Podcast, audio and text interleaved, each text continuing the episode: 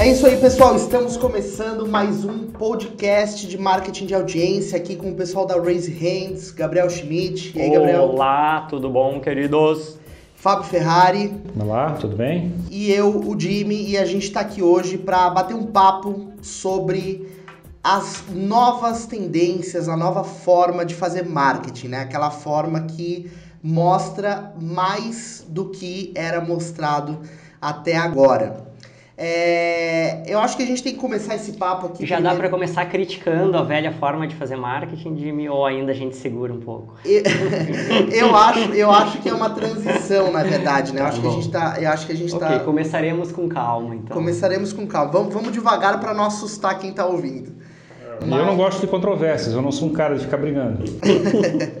o fato é, né? A ansiedade é a mesma. A ansiedade da marca é, as mesmo, é a mesma, independentemente da forma de fazer marketing. É como fazer o público te encontrar.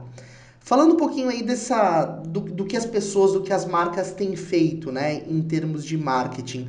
O que, que o ambiente está diferente na, na visão de vocês é, em relação a canais, em relação a oportunidades para a produção de conteúdo que não existiam antigamente? A mudança drástica que aconteceu é o surgimento dos, das redes sociais, dos mecanismos de comunicação digital que estão né, que é trocando todo o mecanismo de comunicação que acontecia no passado, feito pelas rádios, televisão e, e jornais. É, a gente, a gente tinha, na verdade, um ambiente muito mais estável de comunicação dominado pelos grupos de mídia e a opção que o cara tinha era, olha, vou comprar mídia num grande grupo, num jornal, na TV, para minha marca aparecer. É, na realidade teve um processo, várias transações, né, transições. Teve o jornal, né, o processo impresso, aí apareceu o rádio, o pessoal fica apavorado dizendo que os jornais não seriam mais usados, porque toda a informação ia vir através do rádio.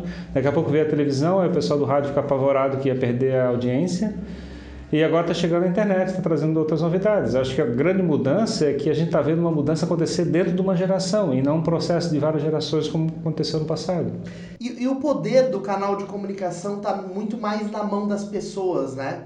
Do que estava antigamente. Acho que grande, grande impacto por causa disso, que aconteceu essa, essa mudança, é porque antes tu tinha muito necessidade, muita necessidade de chegar e fazer investimentos pesados em tecnologia de transporte da informação.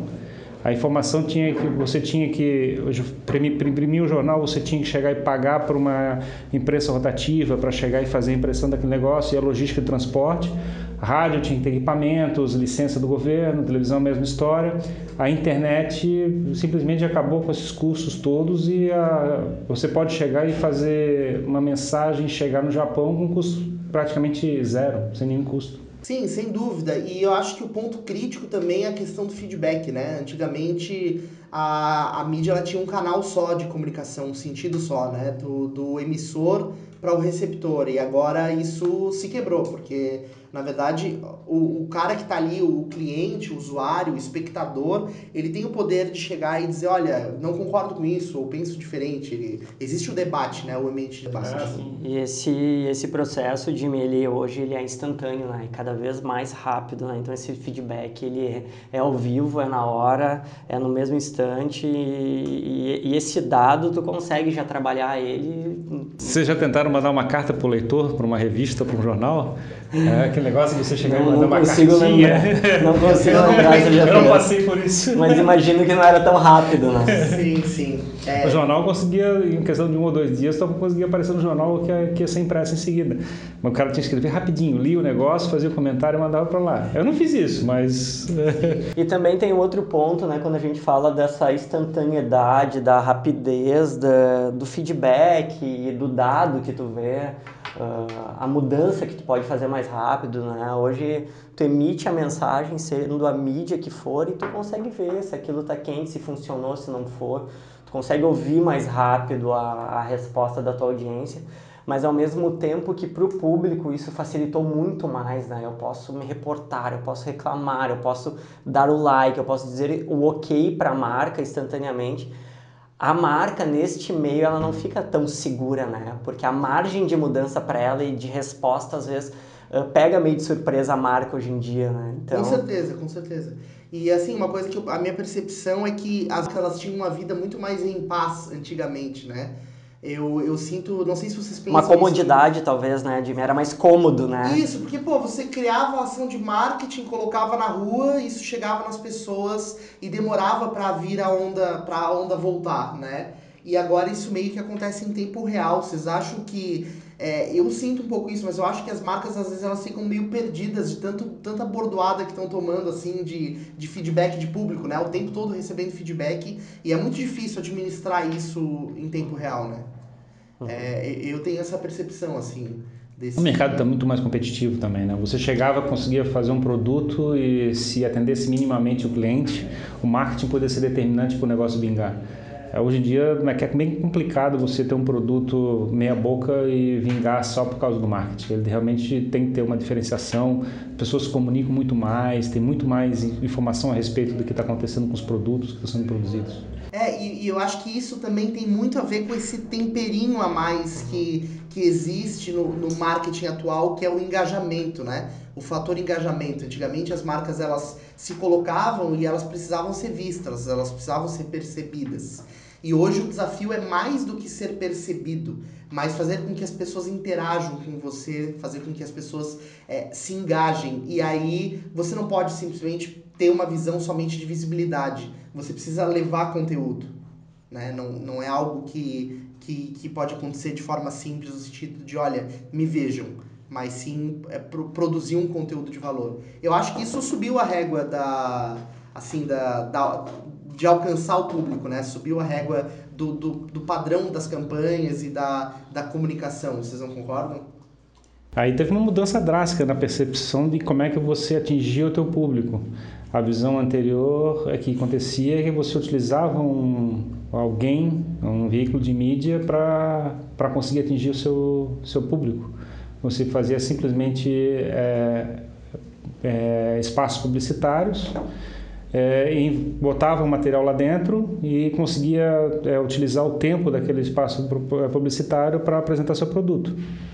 É, o público não aceita mais esperar a propaganda passar no meio do, do, do teu programa que está vendo na televisão.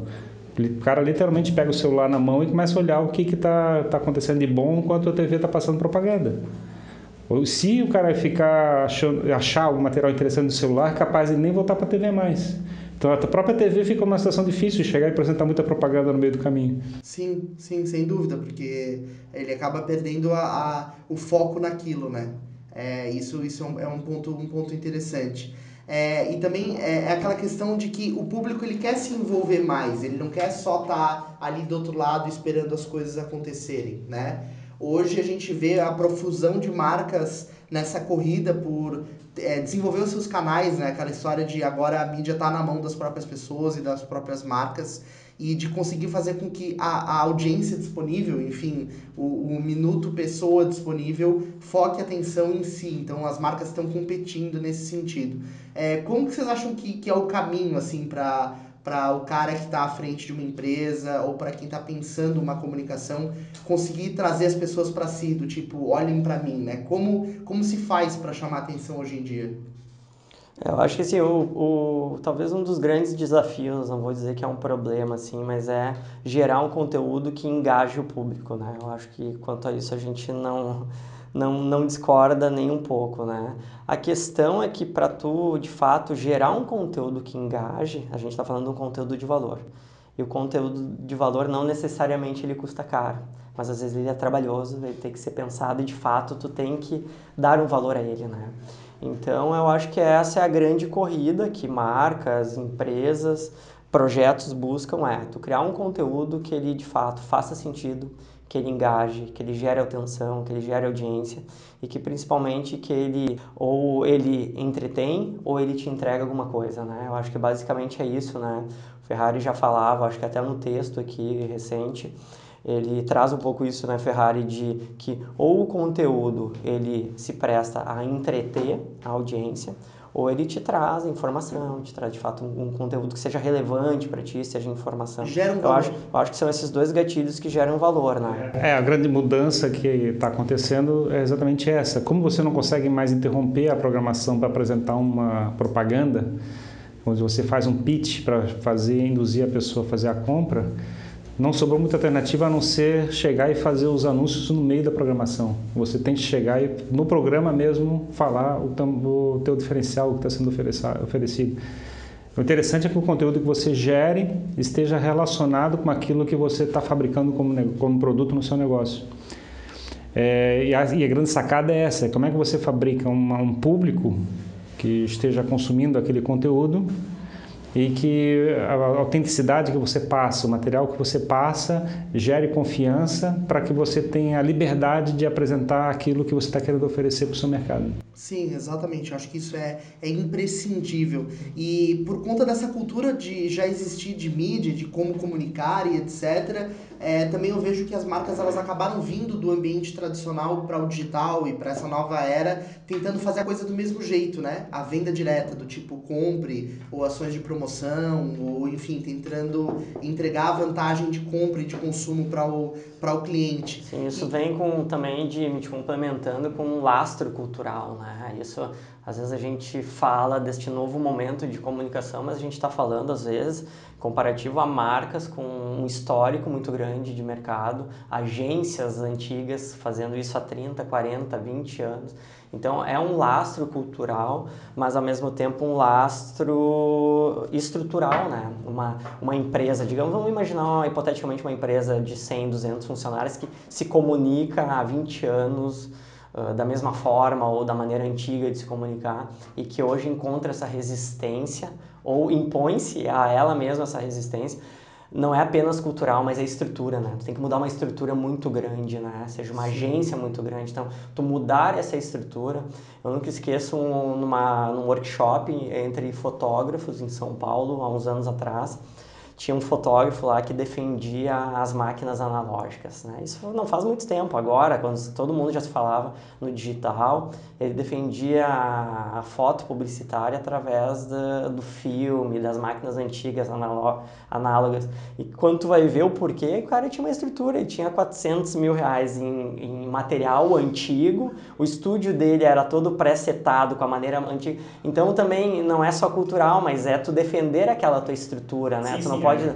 Então, e é muito difícil, eu também entendo este outro lado, essa galera que é difícil tu mudar porque tu, né? é, tu, tem, tu tem uma grande bagagem atrás. Já tens um vício ali, tens, tens uma droga ali que já está já tá dependente é, para rodar o negócio. E nesse raciocínio eu vejo sim que é, esse fato de querer é, transportar essa visão analógica para o digital, e eu não gosto muito de dividir os mundos desse uhum. jeito, acho que está tudo no mesmo abordagem, na verdade aqui mudou, mas essa, esse transporte faz com que as marcas acabem pulando uma etapa que é gerar o vínculo, é gerar o relacionamento. Então, se eu tenho o meu produto e antes eu comunicava ele para um grande canal e dizia para o cara, compre isso porque tem essas características, e eu faço isso no digital, eu estou perdendo a oportunidade de construir um relacionamento com o meu cliente para que aí sim ele venha se tornar A, a forma mais barata de comunicação é você mostrar o produto e falar assim, ó, o meu é melhor, ou o meu é mais barato, ou eu tenho uma logística melhor para entregar teu produto, assim, isso é meu diferencial, eu estou oferecendo para ti o que é, os outros não têm, que é, uma, que é um, uma característica melhor, o tamanho é menor, o processador é mais eficiente, é mais bonito, eu entrego mais rápido, esses são os fatores promocionais, é o que ele usa para chegar a induzir a pessoa a fazer a compra por causa daquela, daquele elemento. Só que os produtos hoje em dia estão tão bem feitos, assim, a maior parte dos produtores, estão, tão, pessoas produzindo os produtos, estão fazendo produtos tão é, qualidade tão, tão muito iguais. Não, não iguais, mas é tão suficiente, assim, então não tem necessidade de ter aquele celular topo de linha. Sim, aquele argumento, aquele o antigo argumento do, da foto 12K ou da lente hoje em dia virou padrão de mercado, né? Muita coisa, muito adjetivo de produto que tu ouvia 3, 4 anos atrás, cara, balizou, né? É tá... o esperado ah. atualmente. Sim, é, é, é óbvio que tem aquelas pessoas vão querer comprar aquele relógio top de linha, um celular top de linha, coisa parecida, mas a massa não é mais essa. A pessoa não vai comprar o equipamento mais caro simplesmente porque ele precisa daquele equipamento para atender a necessidade dele, não para chegar e ficar ostentando, né? Sim, sim. É, é, isso, isso realmente, os diferenciais eles deixaram de ser diferenciais, né? E, e, trazendo isso um pouco para o nosso contexto, né? Aqui na Raise Hands a gente é, tem essa, essa bandeira de trabalhar o marketing de audiência, de começar a fazer as marcas olharem para a importância de nutrir o seu próprio público. E eu quero jogar aqui na, na mesa uma pergunta que, que, é, que é difícil de responder, né? É, é a, a bomba do marketing de audiência, né? Afinal, como eu crio um público do zero? Como é que eu saio do zero? Eu tenho uma marca hoje que eu não tenho público. O que eu faço para começar a construir a minha audiência? Vamos, vamos ajudar a galera a responder isso.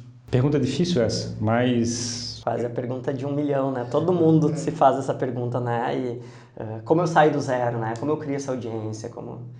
É, eu acho que o grande elemento é descobrir onde é que tem um mercado grande o suficiente de pessoas com, procurando determinado conteúdo. Esse é grande, grande, o grande ponto. Como existem milhares de canais, não é mais cinco canais que tinha na televisão antigamente, agora são milhares, a gente tem uma cauda longa de, é, de interesses para ser atendidos. Então sempre vai existir um nicho para fazer uma certa comunicação. E localizar esse público nesse nicho particular é o maior desafio que você tem. Você chegar e achar esse mercado onde você pode chegar e passar essa comunicação e que de preferência faça tenha relação com o produto que você desenvolve também, para poder chegar e atender a resolver a dor daquele, daquele mercado através da comunicação que você está fazendo.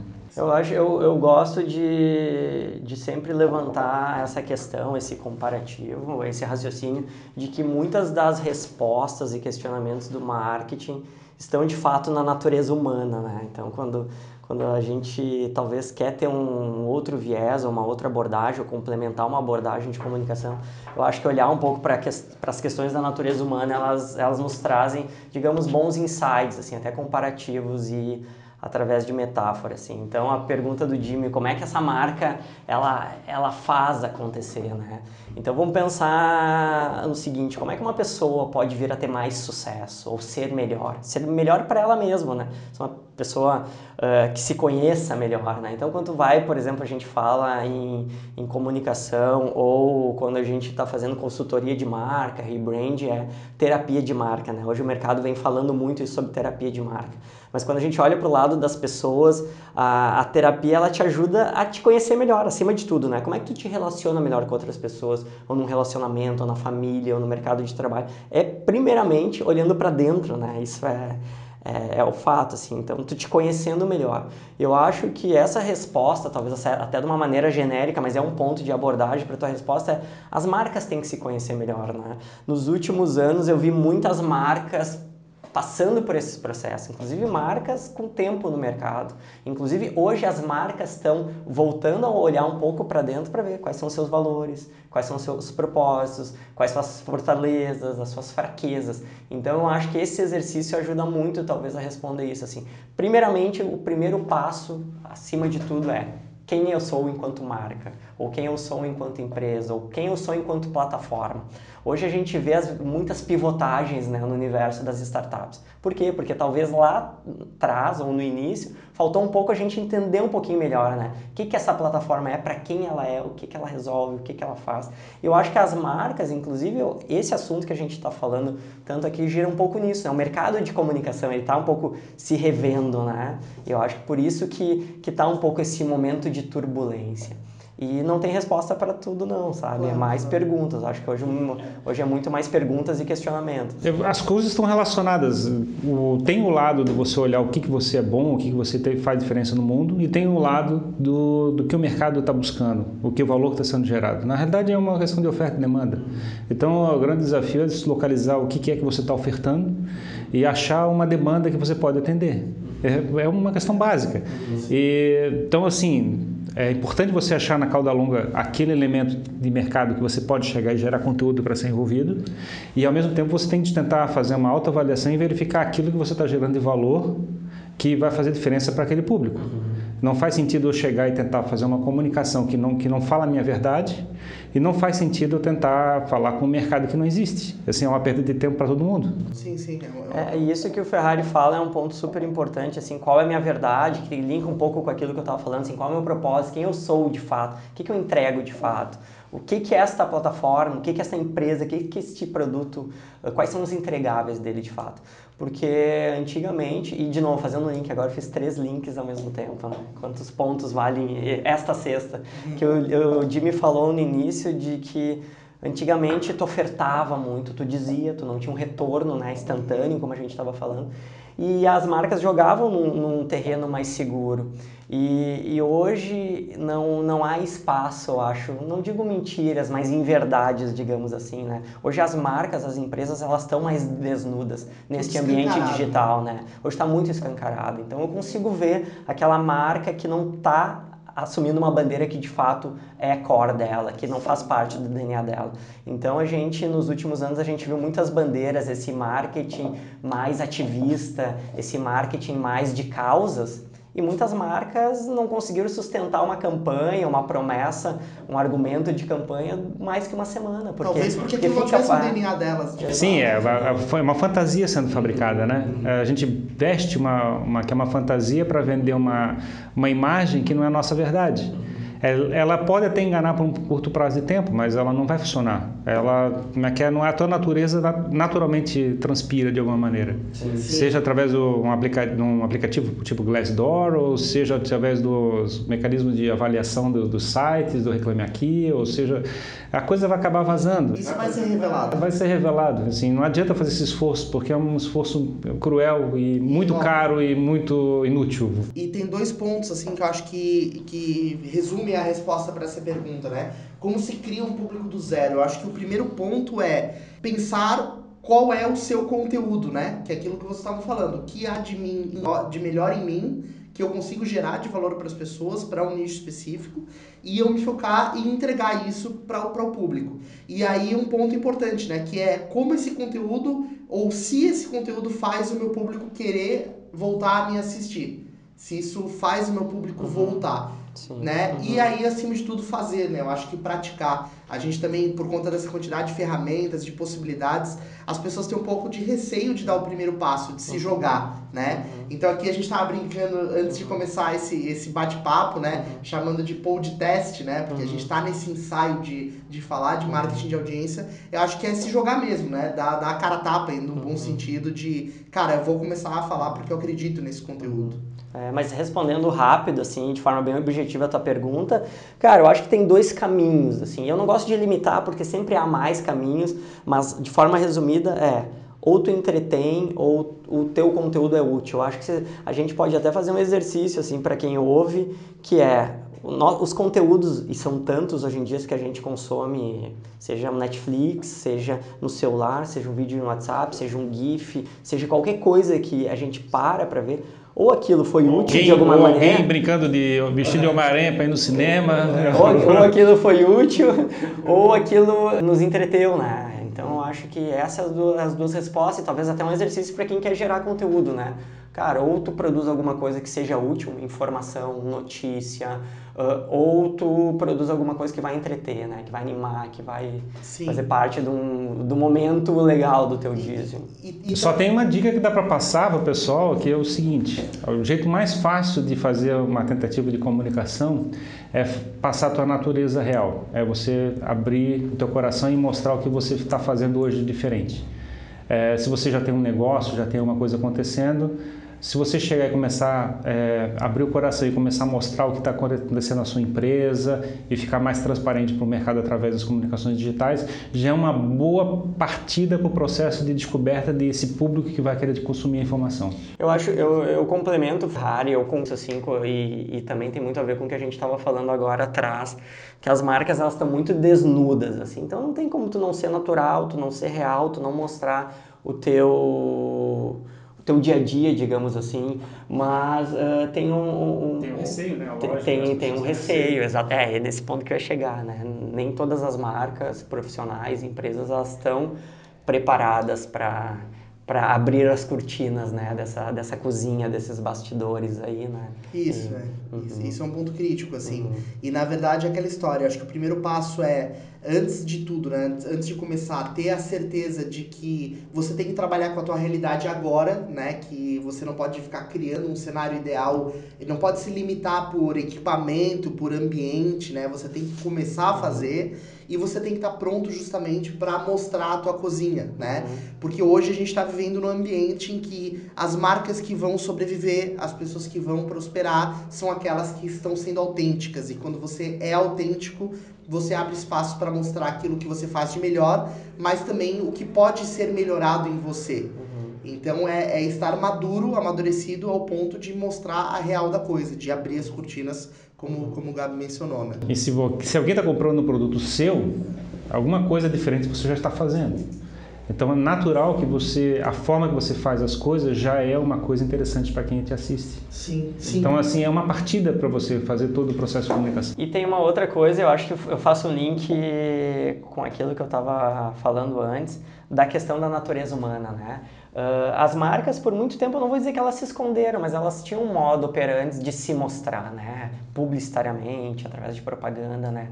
Ah, não quero chamar ma- de forma mascarada, mas era a maneira como as marcas ah, faziam sua interface com o público. Era mais roteirizado, assim. Exato, e, e é da natureza humana querer saber essa curiosidade, né? O que que ocorre na casa do meu vizinho, né? O que que acontece essa banda que eu ouço, que eu comprei o álbum, que eu fui no show, o que que acontece nos bastidores dessa banda, né? Quais são as tretas, quais são os rolos, quais são e porque a gente É, pode não, pegar não é à toa que tem um monte de filminho no YouTube lá, tá escrito um making off, né? Exato. Não, eu ia chegar exatamente nesse É, ponto, sim. né? O cinema, quando ele descobriu o making off, nos Estados Unidos tinham canais só para isso, né? Para mostrar os making offs, os bastidores dos filmes. Porque aquele produto só já não, não bastava mais. Eu queria saber como é que foi feito, quais são os erros de gravação, né?